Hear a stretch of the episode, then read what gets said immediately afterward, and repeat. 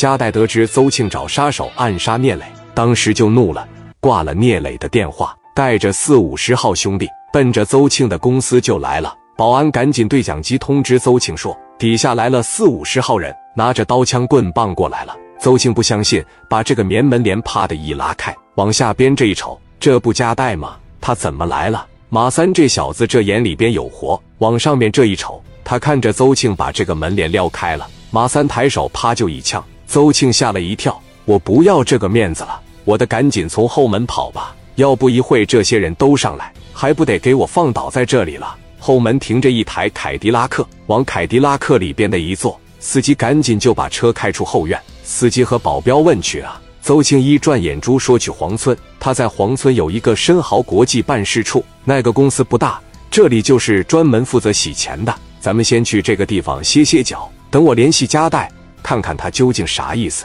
咱们再做下一步的打算。我不能离开北京。”来到办公室了以后啊，他就开始给加代打电话。戴哥这伙人给楼下那几个保安干到之后，冲上楼的时候，发现邹庆已经逃之夭夭了，这给加代气的。骂骂咧咧的说：“走他妈的，邹庆，别让我抓着你呀！你还敢杀我哥们聂磊？有我加代在北京一天，我指定不让你他妈邹庆好。只要是在北京，我告诉你，我见着你我就干你。”加代回到公司，把电话打给聂磊，那聂磊也着急呀，这俩小时了打不通电话，这人干啥去了？这是拿着电话趴着一接，磊弟呀，戴哥你干啥去了你呀？我这给你打电话也打不通了。我一听说他派杀手干你去了，我这一着急，我张罗兄弟一起去他公司抓他去了，我得打他一顿啊！不是，戴哥，你现在这脾气这么急吗？那你抓到他了吗？没抓到，他公司有后门，这逼从后门跑了。阿戴啊，我刚派了两个杀手上北京收拾他去，你这么一整，不打草惊蛇了吗？